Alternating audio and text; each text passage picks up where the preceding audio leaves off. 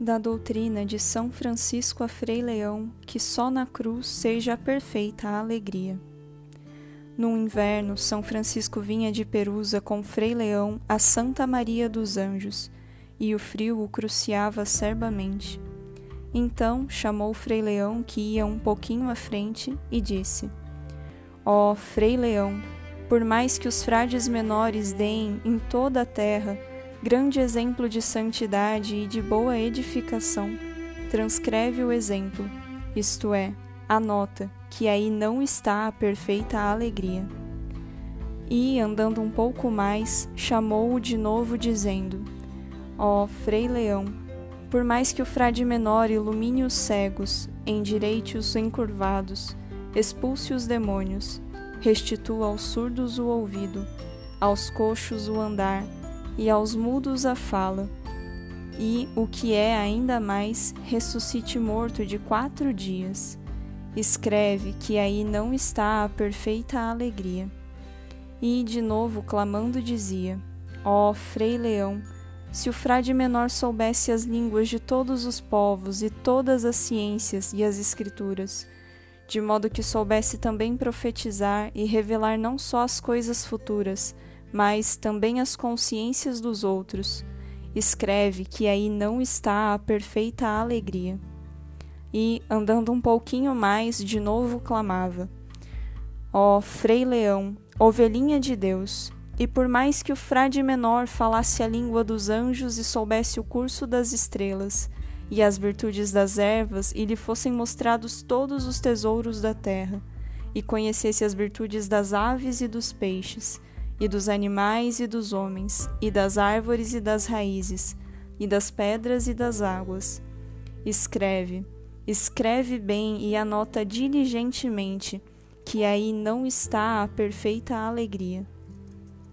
E, depois de um pouco, proclamou: Ó oh, Frei Leão, por mais que o frade menor saiba pregar tão solenemente, a ponto de converter todos os infiéis à fé, escreve que aí não está a perfeita alegria.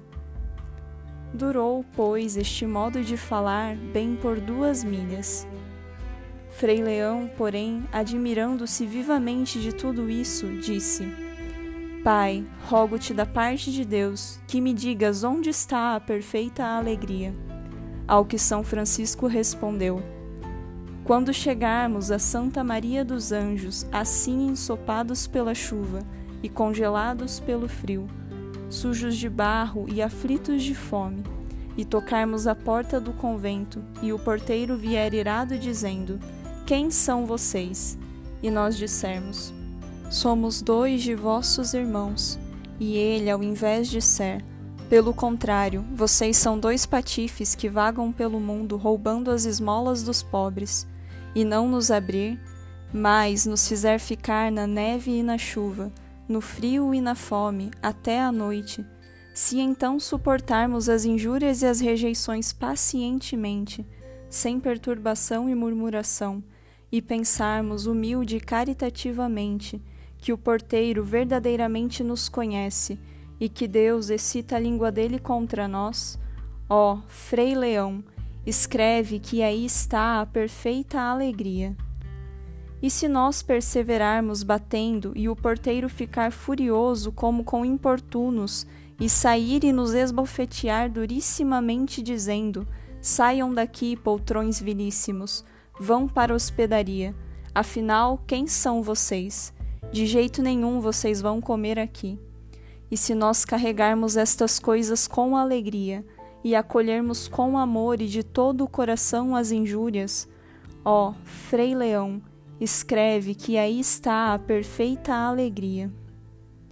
E se nós, assim, de todos os lados atormentados pela fome urgente, pela aflição do frio, batermos, gritarmos e chorando insistirmos para que nos abra a porta, porque, aliás, a noite já se aproxima, e ele, ainda mais excitado, disser: Que sujeitos descarados e sem vergonha, eu os amansarei e sair com um pau cheio de nós, nos agarrar pelo capuz, nos jogar por terra sobre o lodo e a neve, e nos fustigar com um pau, de modo a nos encher de feridas por todos os lados?